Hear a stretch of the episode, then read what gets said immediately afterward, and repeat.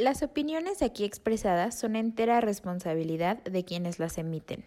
Estás escuchando Hora Libre, un momento de reflexión. El comentario del día presenta.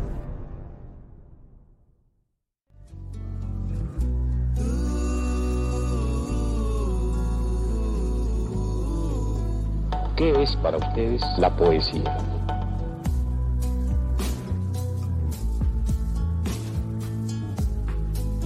A lo largo de la historia, la noción de cultura ha tenido distintos significados y matices.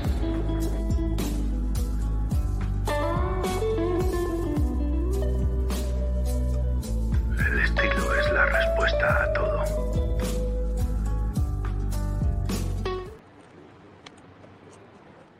Hola, hola, pues bienvenidos a esta nueva emisión de Cultura Popular, la primera de esta temporada. Y pues, estamos compartiendo mesa hoy con Ana Pau. ¿Cómo estás, Ana Pau? Linda. Hola, Max. Buenos días. Pues estoy muy contenta de estar aquí con todas y todos ustedes en un tema pues tan interesante como pues es la moda. Entonces, qué mejor lugar para platicar al respecto. 100%. Y este también, ¿cómo estás la otra, Ana Pau? Hola, eh, muy bien, gracias. Este, ¿Ustedes cómo están? Muy bien, gracias, Ana Pau. Y hoy se está agregando Jorge. Bienvenido, Jorge. Hola. Este, este lugar donde puedes hablar de otros temas que tampoco sean políticos. Súper bien. Mucho, pues, animado de poder platicar con ustedes, la verdad. Va a estar súper padre, ya vas a ver. Y pues hoy vamos a estar hablando de un tema que, bueno, que, eh, que está en, en, boca de todos. Bueno, primero hay que hablar de, de Taylor Swift. ¿Alguien de aquí es Swifty?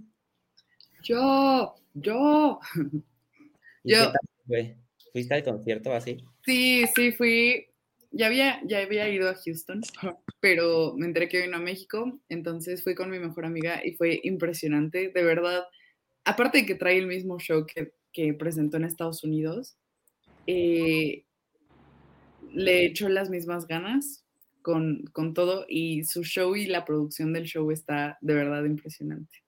Este, Taylor Swift es una artista perfecta, justamente una, una compañera decía como esta, esta Taylor empezó en punto de las 8 de la noche, todo su show fue increíble y aparte terminó en punto de las once y media, tres horas y media en punto fueron de, de concierto entonces es como si, como si le das, eh, le das una calificación a la mejor del salón, ¿no? Siempre va a ser 10 y ningún comentario de retroalimentación. No, de verdad, fue, fue impresionante. Es, es saber como, como Dios en vivo. Se los recomiendo altamente, aunque vean los lives de TikTok. De verdad, véanla porque Taylor Swift es una artista increíble. Es el evento canónico del año, siento yo. O sea. Es el evento del año. Sí. No, pero aparte va a durar como años. Entonces ha sido un evento que ha durado un año y seguirá durando. Sí, vi, sí vi los videos. La neta, el show que trae está cañón, cañón, cañón. No, y aparte justo estaba viendo un TikTok que mencionaba que es que es impresionante cómo esta artista no solo dura tres horas y media eh, bailando y cantando, sino también a nivel de Ciudad de México. Muchos artistas luego no soportan la altura, ¿no? Y aún así, o sea, tú no veías a Taylor cansada ni queriendo respirar. Y lo que decía este TikTok es que al final Taylor Swift entrena como si fuera atleta de alto rendimiento. Entonces, yo la verdad es que estoy impactada y cómo lo va a hacer las siguientes tres fechas también va a ser, va a ser impresionante. Igual si han tenido oportunidad de ver a Coldplay en, en vivo, igual que traen un show impresionante, una producción súper cañona, una energía increíble. Creo que, o sea, es... No diría que es lo mismo porque Taylor Swift trae como más bailarines y más producción al mismo tiempo, pero aún así, o sea, el, o sea, todas las luces y todo, todo toda la producción que trae, de verdad, impresionante. Y es que luego también, bueno, no sé si han visto ustedes el fandom, los Swifties están, pero a todo lo que dan, o sea, real siento que entre este, los Swifties y Army de BTS son como los más, más fuertes, ¿no? O sea, lo que yo sé. Sí, la verdad es que el fandom Swiftie en México es bastante grande. Muchos se quedaron sin boleto, pero algo que sí te puedo decir, Max, es que todo el concierto se escuchaban las voces del Foro Sol. Eso pocas veces, o sea, más bien no lo había escuchado tanto. O sea, como que si ves alguno que otro que canta, incluso para Coldplay, pues siempre va el, el que pues, ay, pues a ver qué tal, pero no, o sea, ahorita en el Foro Sol, la gente que fue, estoy segura que fue Swifty y además, este, Taylor sí nos dijo como, o sea, es que yo canto y se escuchan más sus voces que las bocinas. Sí, sí, todo, todo, un, todo un evento canónico real. Y no sé si a alguien más le guste Taylor Swift o, no son fan. También se vale. Pues yo no soy como muy fan, así me sé algunas canciones, pero también he estado viendo en TikTok, por ejemplo, ayer todo mi, mi TikTok es de puro Taylor Swift. Y yo, o sea, videos del concierto, de los outfits, eh, de los, por ejemplo, de los friendship bracelets. Entonces, la verdad es que está todo súper, lleno de, Taylor Swift. Y, por ejemplo, en, en, mi caso, digo, no soy tan fan de, de, Taylor, pero a mí lo que sí me gustó ver fueron los outfits. No, no o sea, real, yo se le estaba diciendo a Pau hace ratito que yo, o sea, no, no me encanta mi Taylor Swift, pero la verdad es que los Swifties como que sí te, te comparten esa emoción, o sea, su organización, cómo se arreglan sus outfits, o sea, todo, la neta es que sí, sí comparten esa, esa emoción con, bueno, con personas que no, no somos fans, la neta, pero este 10 de 10, la verdad creo que ahorita no está, no está Jorge, pero pues ahorita vamos a entrar ya al, al tema, al tema que nos trae hoy en esta emisión, y es el fast fashion. Como ya todos sabemos y todos utilizamos, aunque nos sintamos un poco culpables, siempre hemos utilizado y yo creo que seguiremos utilizando fast fashion, pero obviamente tiene sus, su parte negativa, pero también positiva, ¿no? Entonces, este, actualmente vivimos una crisis eh, climática que se ve mmm, profundizada por esto del fast fashion. Creo que ahí está, ahí está entrando Jorge. Este, entonces, así, entonces eh, hemos hablado mucho de, de, la crisis climática y cómo la industria de, de, textiles está profundizando esta crisis. Hay que empezar con nuestras opiniones eh, iniciales. No sé si quieras iniciar, Jorge. Estamos hablando. Sí, la verdad, sí. No sé si me puedan escuchar. Sí, te escuchas. Súper. Qué bueno. Es que no había lugar en la biblioteca. Ya me tuve que venir afuera. Pero bueno, problemas técnicos. Eh, la verdad, este tema del fast fashion es yo uno de los temas más relevantes en nuestra cultura como personas. Y, o sea, vemos las tiendas de Zara, de Pull&Bear, de pues todas estas tiendas representativas que todos compramos y que todos vestimos todos los días y realmente no sabemos lo que hay detrás o no, no, no, lo vemos bien o la empresa no lo muestra de cierta manera. Entonces, ok, ¿qué opciones hay más de, ropa? Además de pues estas grandes industrias, ¿no? Porque hoy en día parece como si las únicas opciones que podemos comprar eh, en temas de ropa, pues son de estas marcas que contaminan, que le pagan mal a la gente, que pues en realidad no tienen, no, no, no les interesa pues el medio ambiente y la sociedad en general. Entonces, no sé qué, qué opinen ustedes o, o qué tanto hayan escuchado del tema. Sí, a ver, este, una de las Anapao, si quieren. Bueno. Ah, bueno. bueno. Este, a ver, creo que es importante bien mencionabas, eh, Max, que el tema del fast fashion eh, es un tema que todos, todos hemos vivido toda la vida. Bueno, no, no toda la vida, ¿no? A partir de que empezaron las grandes corporaciones, que si bien, este, que si bien se popularizó como primero con Forever 21, eh, es algo que al menos ya hay más conciencia al respecto que cuando empezó, ¿no? O sea, ahorita ya podemos tener un poco más de conciencia sobre cómo consumimos, por qué estamos consumiendo lo que consumimos y dónde lo estamos consumiendo, ¿no? Entonces, eh, pues un poquito de, historia, el fast fashion, digamos que comenzó propiamente ya como un movimiento revolucionario a través de pues, Forever 21. Forever 21 es una, eh, una tienda que está en Estados Unidos, una empresa que inició como justamente haciendo como dupes de eh, pues moda de alta gama, ¿no? Y entonces lo que pregonaba o pregona Forever 21 es que puedas estar a la moda no solo con temas de, pues, de high-end, sino también de una forma, pues, accesible, ¿no? El tema es que este mismo modelo de negocio se empezó a replicar y a replicar y gracias a eso tenemos Zara, tenemos H&M, tenemos otro tipo de marcas que empezaron a producir ya en masa, ¿no? Y entonces, eh, lo que se volvió interesante Forever 21, que no hacía otras marcas como Zara y así, era que tenía temporadas como las marcas, eh, pues las marcas grandes de ropa, ¿no?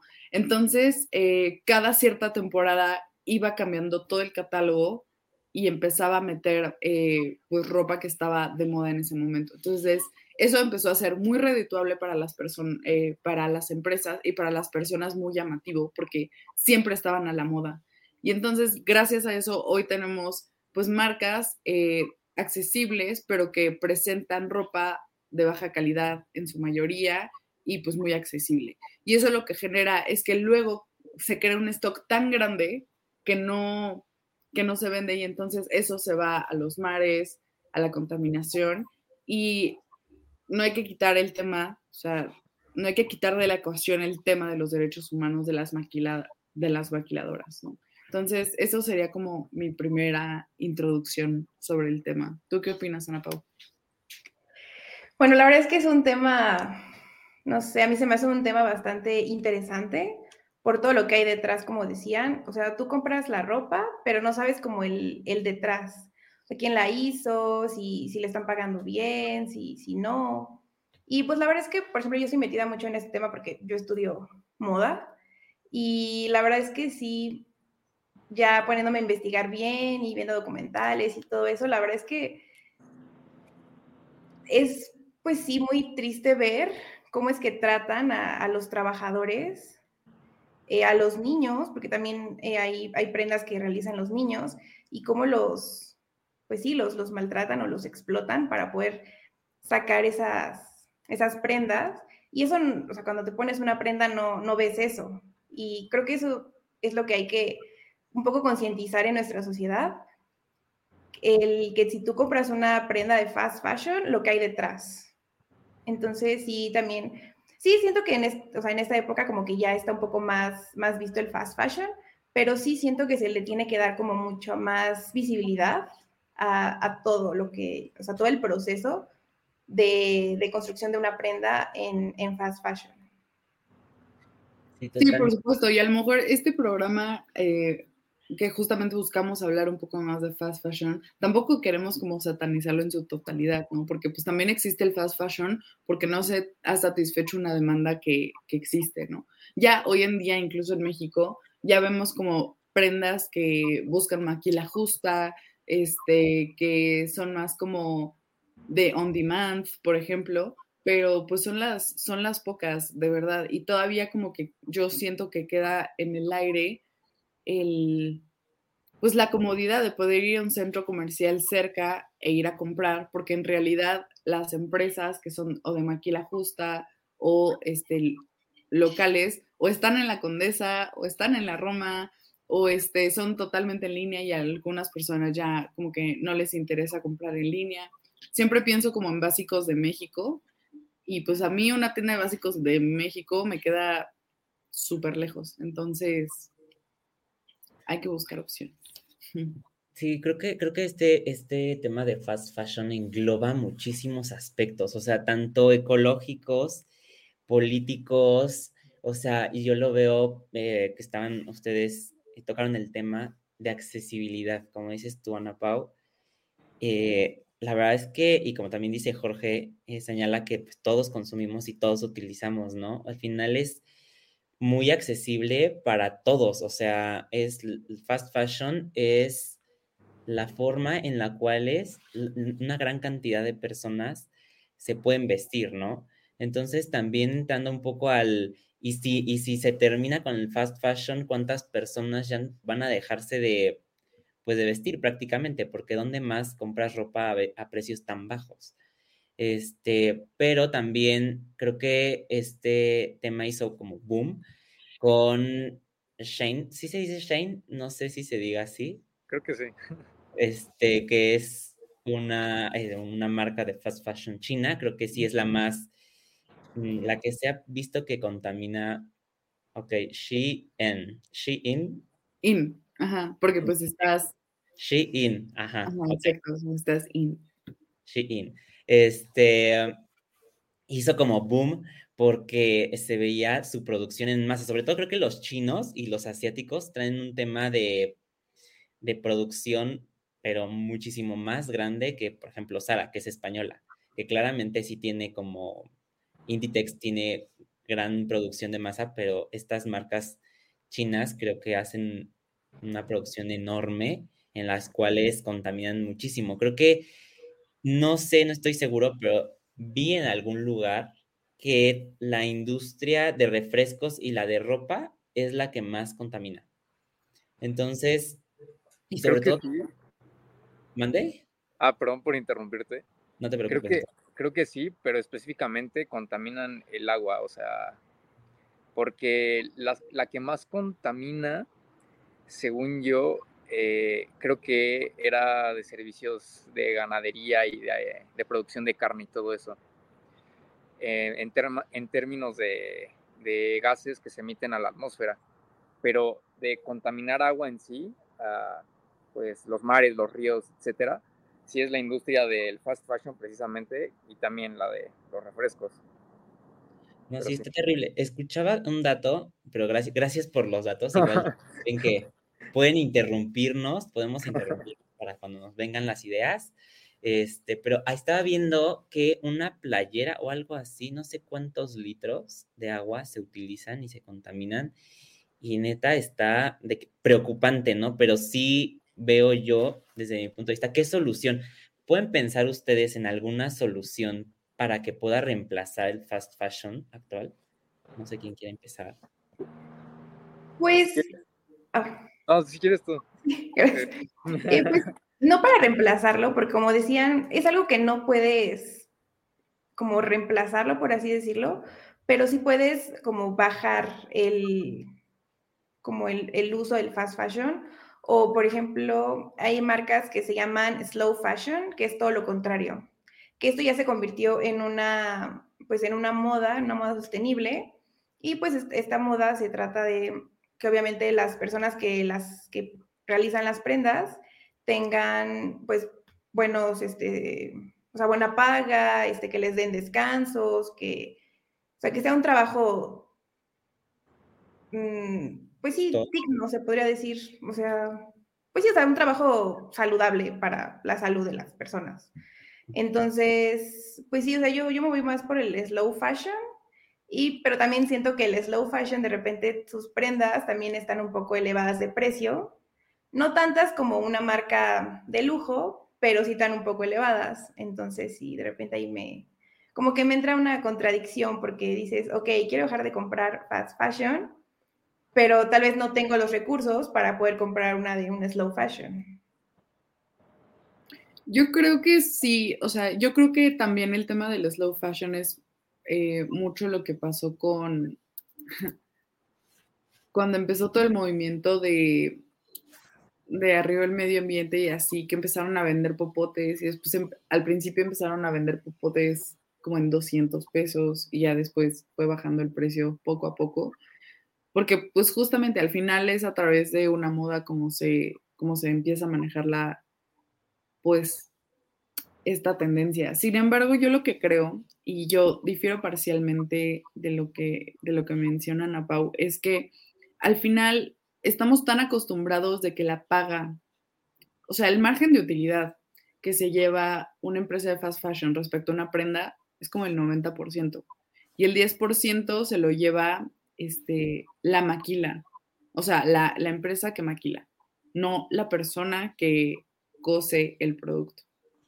Este, entonces, en este sentido, estamos tan acostumbrados a pagar un precio bajo por, no sé, una playera,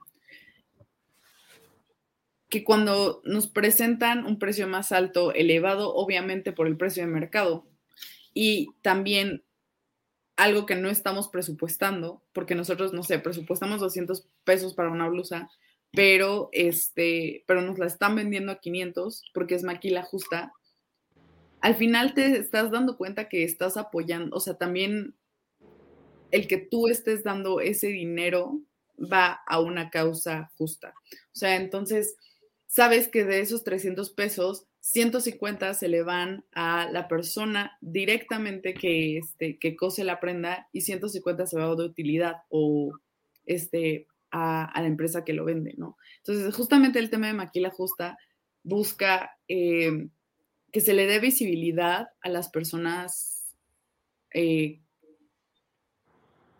es que no sé cómo se dicen, no sé si se les dicen maquiladoras o cosedoras. Ana Pau, aquí eh, dame un poco de, de, iluminación al respecto, pero justamente, o sea, los precios elevados del slow fashion tampoco son exorbitantes, o sea, se nos hacen grandes porque están arriba del precio del mercado de una blusa de 200 pesos, pero realmente, este, son, es como si tú, no diría que, bueno, sí, es como si tú hicieras un donativo y, y, ese donativo tiene un fin, o sea, tú sabes a dónde se va ese dinero, tú sabes que ese dinero va hacia una persona con un, o sea, con un fin en específico. Hay otra marca muy interesante aquí en México que se llama Someone Somewhere, que lo que busca es darle visibilidad a las comunidades originarias y a los textiles de las comunidades originarias. Entonces, Someone Somewhere lo que hace es agarrar una t-shirt básica y le pone aquí como un parchecito, la bolsa, que es como un tejido eh, típico de alguna zona eh, de pueblos originarios aquí en México. Y entonces, atrás de la playera te ponen quién fue el artesano o artesana que hizo ese textil y el folio de tu playera. Entonces, eso a ti como consumidor te da un sentido de que ya le pones cara a la persona que hizo ese textil. Y entonces, ahí es cuando tú y tu pensamiento de consumidor empiezan a darle más sentido hacia dónde se va el dinero. Porque otra cosa también que ocurre es que a veces el slow fashion no está lo suficientemente a la moda, ¿no? O sea, suficientemente en tendencia con, las modas, entonces tampoco los compras al respecto. Eh, entonces yo lo que creo es que sí, obviamente eh, es más elevado el precio, pero creo que sí es justificable. Este, no sé si Jorge quieras decir algo. Sí, o sea, estoy totalmente de acuerdo. Solo le añadiría a la solución. Eh, creo que también sería importante implementar un sistema de economía circular, o sea, que a los artículos que tú puede que ya no le des uso, no sé, una playera, zapatos, etcétera, porque no sé, ya no te quedan, por ejemplo, pues los puedes dar a alguien más, o sea, dar darle una segunda vida a los artículos precisamente para que no sea un sistema lineal de que tú compras, usas y desechas, no, que se le dé una segunda vida a ese artículo y así, pues, eh, no se convierte en basura la ropa, si no se convierte en materia prima para otro uso o otra situación. Entonces, creo que eso también sería importante. Sí, creo, que HM está haciendo algo así. Sí, creo que sí.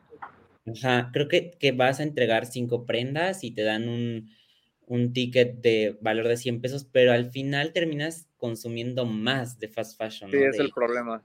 O sea, entonces pues no es como que se está solucionando el problema, siento que sería como economía circular 100%, pero sin que te den como esa, ese de tienes que consumir más, ¿no? Y por el otro lado, o sea, creo que me va a escuchar muy walk, Ana Pau, pero no estás hablando desde tu privilegio, o sea, creo que, creo que decir como es que voy a pagar un poco más, pero estoy seguro que va, sí, pero ¿cuántas personas no pueden pagar ese poco más? O sea, Eso ¿cuántas personas que, o sea, por ejemplo, de, dentro de fast fashion hay ciertas gamas, no sé si, no sé si estoy en lo correcto, Ana Pao, la otra Ana Pao, este, hay cierta gama que es como el fast fashion más caro al fast fashion más barato, ¿no?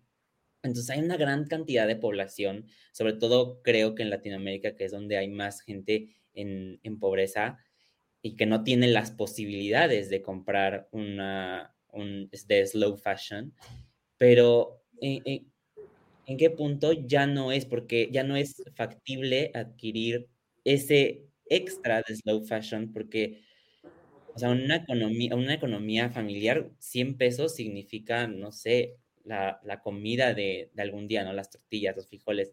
Es que también, Max, hay que ver el sector a quien se le está refiriendo el slow fashion. Claramente el slow fashion no va para este, comunidades rurales porque en primer lugar el slow fashion no llega allá. O sea, a mí que vivo en un suburbio me queda lejos el slow fashion. Pero tú que vives en un suburbio puedes pagar Sí, claro, o sea, no, no estoy, no estoy ignorando el hecho de que el slow fashion sea para personas con un eh, poder adquisitivo de deciles altos dentro de la socioeconomía mexicana. Eso no lo estoy negando totalmente, pero estoy hablando justamente de, de que al final el dinero que puedas llegar a meter en el slow fashion tiene, tiene un sentido. Ahora, cabe resaltar que otra realidad es que cuando tú, cuando las personas eh, se deshacen de ropa, esa ropa llega a otras personas. Entonces, si tú te deshaces, no sé, de una chamarra de toda la vida porque se la regalaste a alguien, a lo mejor esa persona la utiliza y la regala a alguien más y ese alguien más, alguien más, así. Entonces, este, yo lo que yo lo que creo y a lo mejor no debería ser así y que a lo mejor todos deberíamos tener como el derecho a experimentar que es comprar en una tienda. Eh, pero la realidad es que en zonas donde no hay un mall cerca es muy difícil que las personas incluso puedan acceder al fast fashion. O sea es una realidad. Entonces cuando tú te vas a la paca a comprar ropa o sea es porque esa ropa no está directa con o sea, no es como que alguien la compró en un mall y la llevó a la paca, o sea, es acumulación de ropa y ropa y ropa y ropa que se ha dado, regalado, vendido por alguna razón y se vende a un precio mucho menor que el precio que costó. Entonces, al final, ese es el acceso que también se ha vuelto muy famoso este, hoy en día irse como que a la paca a comprar cosas, pero este, pero pues por ahí va mi punto, no sé, no sé si sí, me creo que, creo que ya, ya, entendí tu punto, que las personas que puedan acceder al slow fashion lo hagan, aunque ya no te puedas comprar dos t-shirts, o sea, te puedas comprar nada más una, pero que la hagas con conciencia, ¿no? Eso es más o menos por ahí, por ahí va tu punto. Sea, al final parte, parte del slow fashion y también, o sea, no solo en tema de justicia en intercambio de servicios con dinero, sino también en el tema de calidad. O sea, el slow fashion reconoce que el fast fashion tiene mala calidad y que es, o sea, y que justamente una playera que te debería durar cinco años solo te dura uno. Entonces lo que hace el slow fashion es meter mayor calidad, meter una mejor confección para que sea más duradera esa prenda y que la relación precio-calidad sea mayor.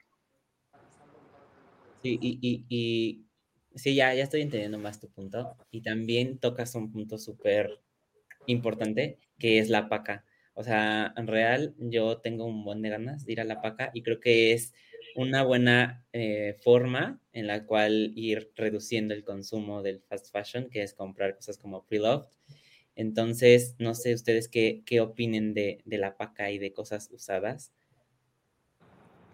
A mí me parece una súper buena idea, o sea, creo que es un poco de lo que estaba diciendo de, de, economía circular, ya aplicado como a la realidad y a lo local. Creo que es algo muy importante que se esté haciendo eso, pero al mismo tiempo creo que las empresas son las que se deberían de responsabilizar de darle una segunda vida a su producto, porque muchas veces, no sé, empresas como, no sé, Coca-Cola venden pues empaques que los tiras cuando terminas de usar el producto te dicen, ah, cuida el medio ambiente, no sé, en sus anuncios. Pero en realidad ellos solo te están diciendo a ti como individuo que, como individuo que lo cuides, ¿no? Pero en realidad la empresa no se está haciendo responsable de ninguna manera. Entonces sí, eh, ver cómo nosotros como individuos podemos eh, ayudar, por así decirlo, pero también exigirle a las empresas que, implementen sistemas de, economía circular y, no sé, de, diferentes maneras para que ayuden, ¿no? Porque tampoco se trata de resolver solamente desde nuestra individualidad, también de resolver desde el punto de vista empresarial, ¿no? Creo que es importante eso también.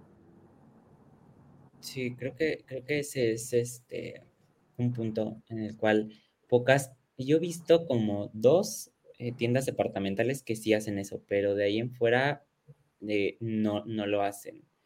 Pero qué tan factible es para las marcas, no sé, eh, Ana Pau de Ana Pau de moda, este, no sé, no sé qué tan factible eso es para, para la industria, para, pues, según yo sí afecta un poco, porque por ejemplo, el fast fashion lo que hace es crearte una necesidad. Como decía Ana Pau, la ropa dura muy poco, o sea, la lavas una, dos veces y ya se está desgastando. Entonces, la misma marca te crea esa necesidad de, ok, ya no tengo esto, entonces necesito otra playera blanca o otra blusa blanca. Entonces vas y la compras. Entonces, claro, el que nosotros reusemos o reutilicemos la ropa, pues sí es como, ya no estamos yendo a, satisfacer nuestra necesidad a su tienda. Entonces, por un lado, sí está, o sea, a la tienda, según yo, sí le afecta por, por esta razón, porque ya no satisfaces tu necesidad con esa tienda, sino que vas y buscas, ay, no, pues no sé, una amiga tiene una blusa que está de, bastante buena calidad y en buenas condiciones, entonces me la da y yo le doy algo, otra prenda que yo no ocupe y ya le gustó. Entonces el intercambio vaya es con nosotras. Nosotras ya no le dimos dinero a la marca para que pueda seguir como produciendo. Sí, incluso, bueno, hubo también una, mm, una tienda que ya cerró lamentablemente porque pues no tenía tanta demanda que se llamaba eh, Verde, ay, no me acuerdo cómo se llamaba, pero justamente tenía como varias tiendas que eran de o intercambio de compra de ropa, o sea, de free love, ¿no? O sea, ropa de segunda mano. Y, y él, o sea, a mí se me hacía una iniciativa increíble porque tú podías llevar tu ropa y con base en la ropa que llevabas te daban un, un crédito para comprar en esa misma tienda. Entonces así podías como que formar parte de esta, pues de este mecanismo, como bien mencionan a Pau, de, pues de intercambio. El tema es que también, o sea, la industria del fast fashion es tan grande que no, que no promueve o no hace o no incentiva más bien a las personas, claramente, que se vayan y opten por otros mecanismos, que a lo mejor no es el slow fashion, pero sí es la ropa de segunda mano, pero sí es este, comprar pre-loved, pero sí es el intercambio con tus amigos y así. Igual, por ejemplo, igual en la UP hay una sociedad de alumnos en, en que es como superambientalista y organizó eh, un intercambio de ropa hace durante pandemia. Entonces tú llevabas, tú le tomabas foto a la ropa que querías intercambiar y entonces ya te organizabas con alguien más para intercambiar esa ropa y así. Entonces al final se hace como, como diría Jorge, o sea, un círculo virtuoso de pues de decir, mira, o sea, a lo mejor yo ya no quiero esta ropa, pero alguien más sí la va a querer porque todavía es funcional, todavía es, este, o sea, todavía se puede poner. Sí, creo que eso es, este, pero eso es como se llama el programa eh, cultural, eh, se ha generado una cultura de consumismo, ¿no? O sea, el sistema económico totalmente nos ha obligado a estar en tendencia y querer estar en tendencia y como dice Ana Pau, de crearnos una necesidad de estar a la moda, ¿no? Entonces, creo que también por ahí va la parte del, consumismo y que sí se tiene que generar esta cultura de intercambio, de comprar usado, de no hacerle como el fuchi a comprar usado, porque creo yo, no sé ustedes cómo vean, pero creo que yo en México es muchísimo menor eh, el, por ejemplo, las, las tiendas de ropa de segunda mano en, en Europa son como eh, vi como muchísimas y en México no sé, la verdad es que desconozco si hay de así que sea tan fácil de acceder, que no sea internet, que sea física, no he visto una. No sé si ustedes sepan de, de algo y qué opinan también de cómo cambiar la cultura, si eso también es cultural y todo este tema.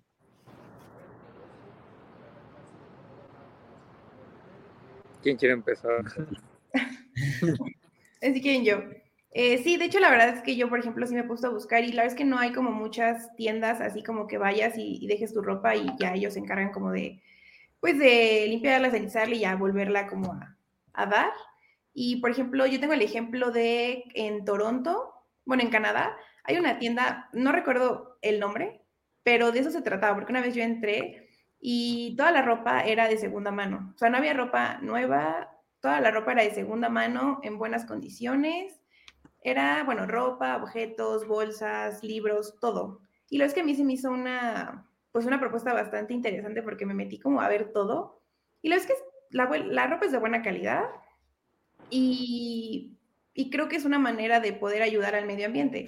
Porque alguien que ya no quiso unos pantalones que siguen en buen estado, tal vez a mí me gustaron y ya los, los, los adquiero por un precio un poco más bajo, pero sé que, que, o sea, estoy como apoyando esa, pues como esa causa, ¿no? Que es como el, el que tú des algo y te regresan algo.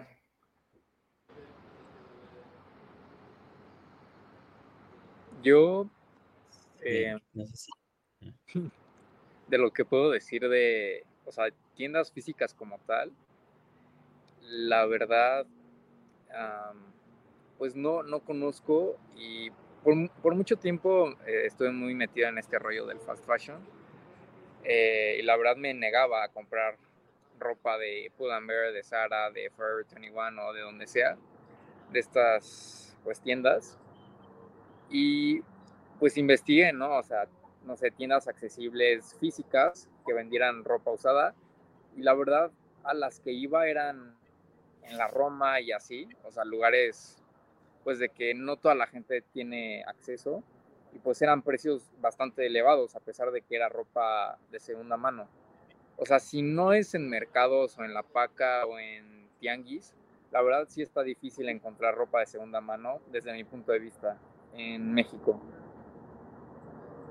Sí, o sea, real de que yo he estado buscando así como tú, pero no he encontrado algo así que, aquí en México que diga está bien, la relación precio.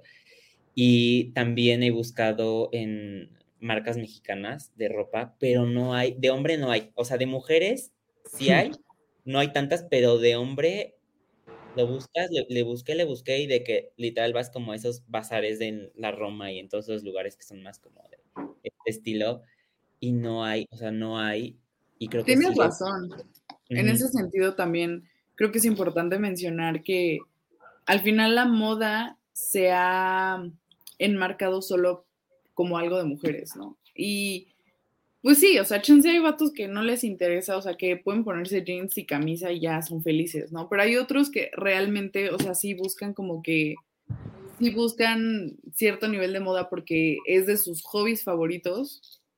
Y, y el tema es que si quieren acceder al slow fashion no hay, porque incluso la industria de slow fashion aquí en México es muy, este, pues todavía está en pañales, ¿no? Y en ese sentido, pues tampoco, o sea, tampoco hay oferta para una demanda que está creciendo, ¿no? Entonces, eso sin duda yo creo que, es un problema que debe, debe resolverse. Igual si quieren, querida audiencia, podemos, este, o sea, tomarnos el tiempo para que en Twitter les pongamos algunas marcas de slow fashion que vayamos encontrando y así por si, por si ocupan.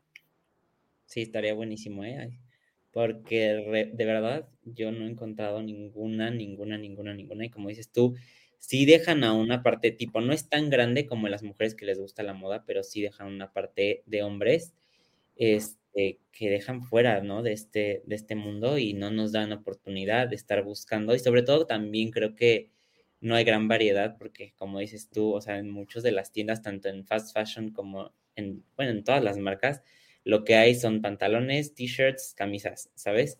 Entonces es como lo básico que utilizan los hombres y que está generalizado y que no se da como esta variedad de moda. Eh, pero sí, creo que sí deberían. En, en, en, Francia hay uno que se llama por kilo shop y creo que está bueno porque te venden de que literal por kilos hay pesas y, y lo compras la ropa por kilo.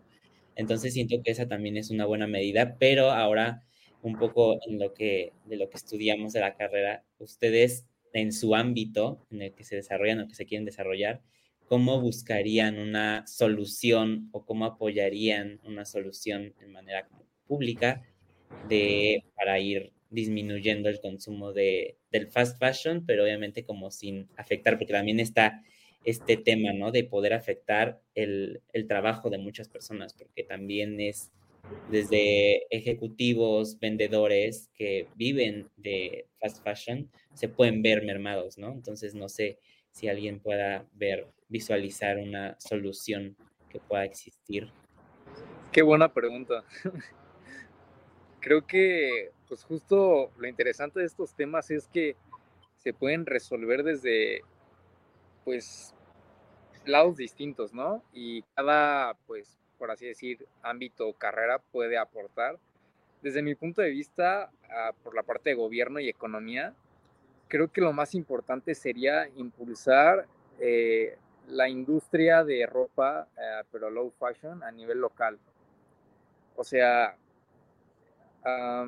pues atraer inversión para que haya una mayor capacidad de producción a nivel, a nivel local y esto haría, o sea, en lugar de que haya, pues, una tienda que le suministra a todo México, pues que en cada localidad haya distintas tiendas para que los transportes y todo lo que contamina, pues en el proceso de producción creo que incrementa mucho, ¿no? Cuando hablamos de, transportarlo en todo el país o a distancias más largas, entonces creo que sería un aporte eh, apoyar la industria local de ropa con artesanos locales, artesanas y artesanos.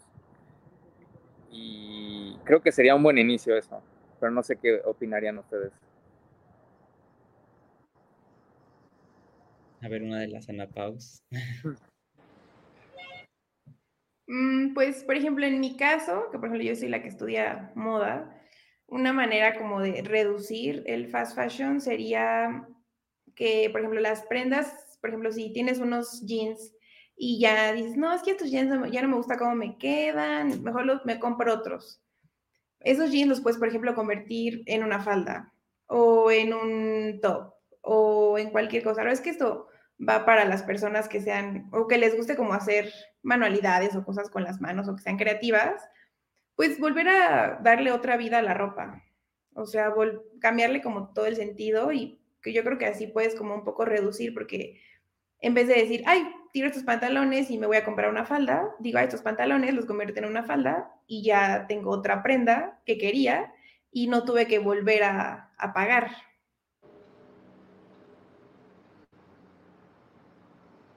Cien, cien, cien, cien. Este, Ana Pau, pues desde una perspectiva ya más como de política pública y así, pues obviamente siento que no podemos hacer mucho eh, de regular el mercado del fast fashion, porque pues al final es un mercado económico que, que funciona, ¿no? Entonces, el que salga alguna política de no, ya vamos a desaparecer Sara y así, pues iría en contra del libre mercado y es, es menso.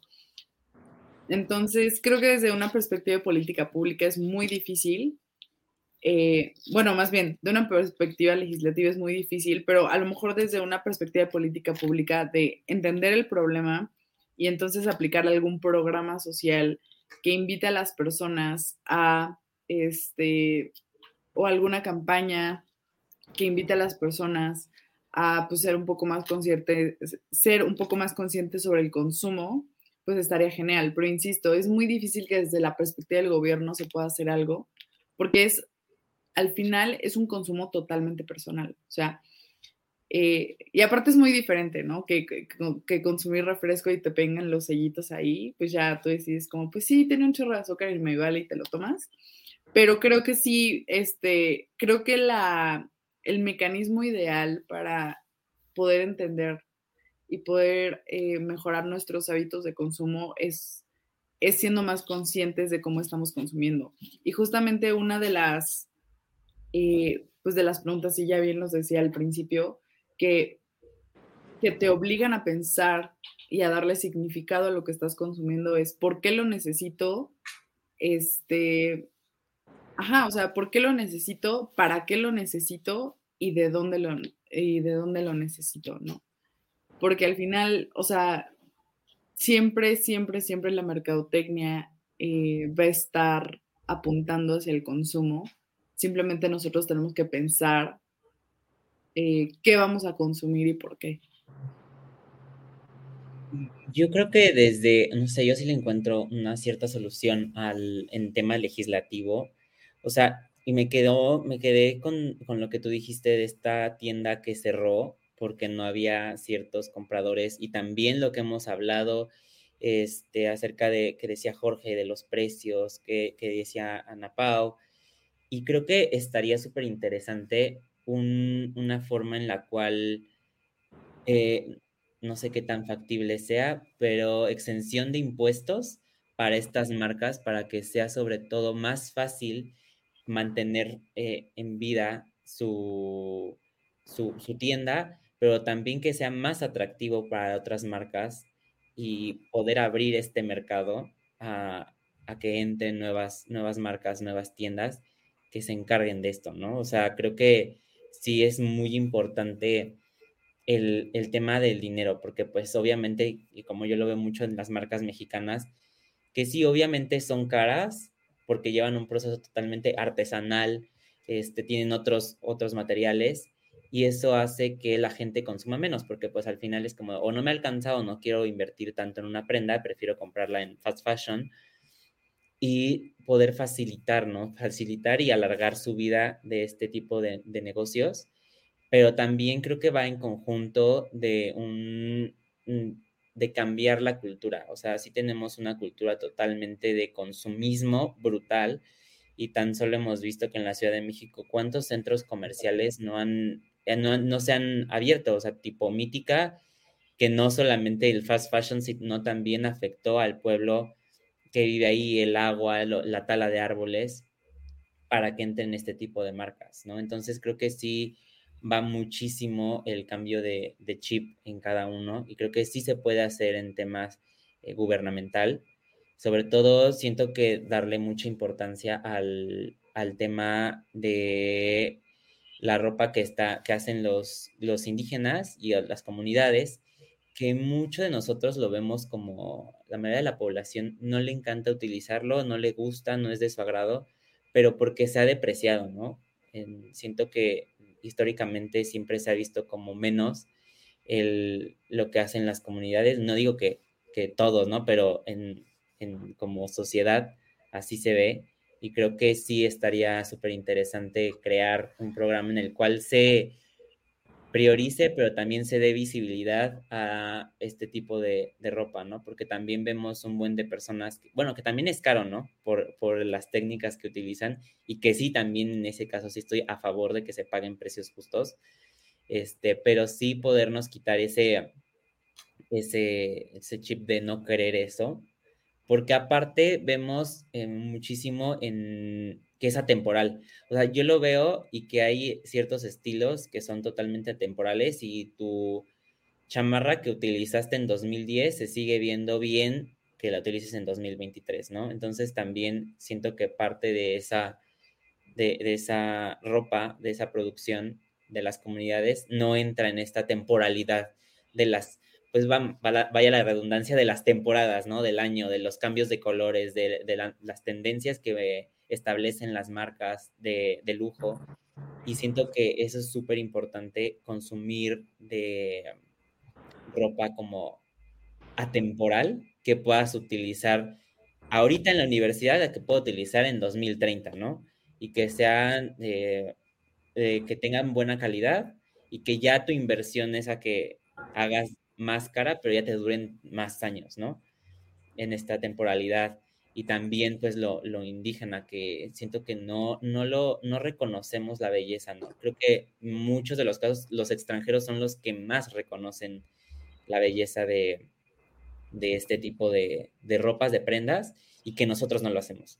Pero sí, totalmente, desde mi punto de vista, se puede hacer desde gobierno y se puede hacer este, este cambio fiscal, que no sé qué tanto le, le afecte o le beneficie a la, a la, a la federación, pero también otro caso totalmente eh, distinto son las grandes marcas, ¿no? Porque tampoco es como que se van a quedar tan tranquilas en dejen de consumir, ¿no? Creo que sí, aunque, aunque no parezca del todo, del todo bien, de, en, en, temas de libre mercado, como mencionas, Ana Pau, creo que sí se tiene que empezar a regular al menos sus desechos y su huella que dejan en, en el mundo y establecer impuestos en cuanto, en cuanto afectes al medio ambiente o dependiendo de tu producción, el, la huella que dejaste, la huella ambiental que dejaste, ¿no?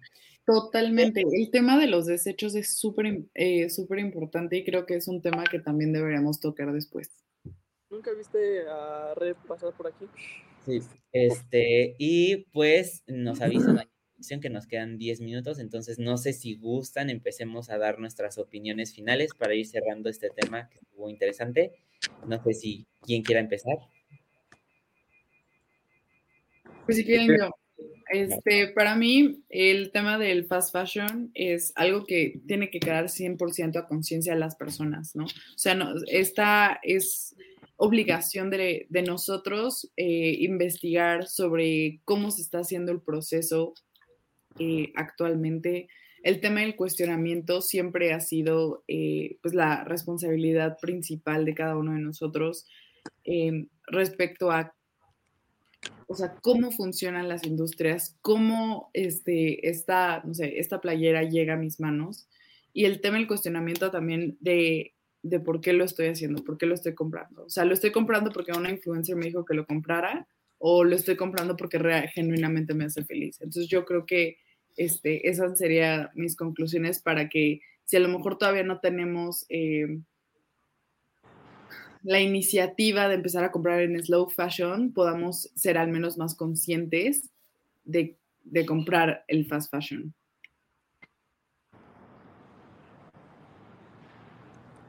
Yo, mis conclusiones, mi conclusión es que justo como mencionaron, el gobierno sí tiene responsabilidad, o sea, una solución tendría que ver con el individuo, con la empresa y con el gobierno.